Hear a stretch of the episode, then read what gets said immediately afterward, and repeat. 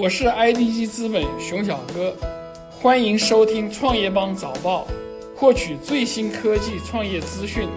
我也经常听。欢迎收听创业邦早报。创业是一种信仰，科技创业资讯尽在创业邦。今天是二零一九年三月十八号，星期一，我们一起来关注今天的重要讯息。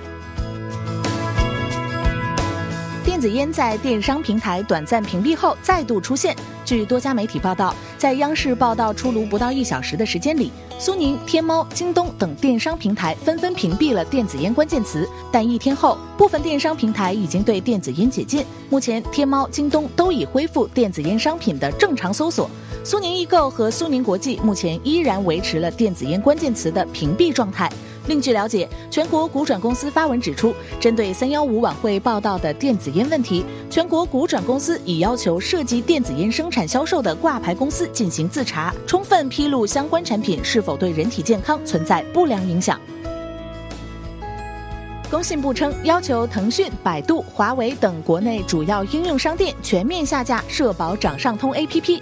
工信部官网显示，立即启动应用商店联动处置机制，要求腾讯、百度、华为、小米、OPPO、vivo、三六零等国内主要应用商店全面下架社保掌上通 APP，对社保掌上通手机 APP 的责任主体杭州地金网络科技有限公司进行核查处理，并全力组织对同类 APP 进行排查检测，对类似问题一并要求整改。吴晓波频道或将被上市公司收购，两年前估值已达二十亿。全通教育公告称，公司正筹划以发行股份方式购买杭州八九零文化创意股份有限公司百分之九十六股权，同时拟募集配套资金。交易预计构成重大资产重组。公司股票十八号上午开市起停牌，预计停牌时间不超过十个交易日。吴晓波、邵冰冰为杭州八九零实际控制人。公开信息显示，吴晓波频道微信公众号是由杭州八九零文化创意有限公司创办。两年前，吴晓波频道。A 轮投后估值就达到二十亿元，经过两年的发展，估值应该实现新高。雷军称，小米九九 SE 在十九号开放购买，首月供货超过百万台。雷军近日发微博称，小米九、小米九 SE 将在小米商城三月十九号提供开放购买，同时再次声明，假如小米九系列首月供货不能超过百万台，亲自到工厂拧螺丝。澳大利亚批准华为提供铁路通信设备，项目价值两亿美元。外媒称，澳大利亚政府已经批准华为为澳大利亚铁路提供数字通信系统，尽管美国企图阻止其实施。该项目价值超过两亿美元，将在西澳大利亚州实施。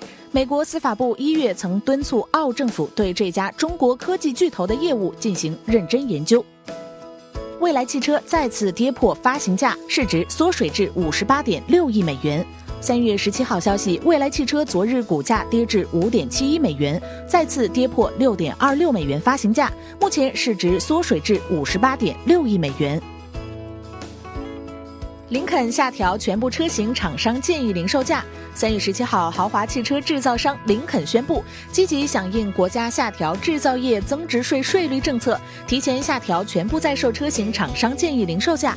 于去年年底上市的中型时尚豪华 SUV 新款林肯 MKC 将带给广大客户进一步回馈，即其厂商建议零售价自即日起下调至人民币二十七点九八万元起。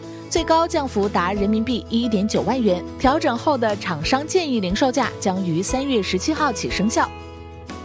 京东白条回应大学生利用漏洞骗百万，漏洞早已修复。近日，湖南长沙天心区人民法院审理汪某等九人因利用京东白条漏洞诈骗京东一百一十万元一案，被以诈骗罪判处十年九个月至一年两个月不等的有期徒刑。这九人中有三名大学生。京东金融表示，该漏洞早前已经修复。感谢收听创业邦早报，关注创业邦微信公众号，获取更多创投资讯。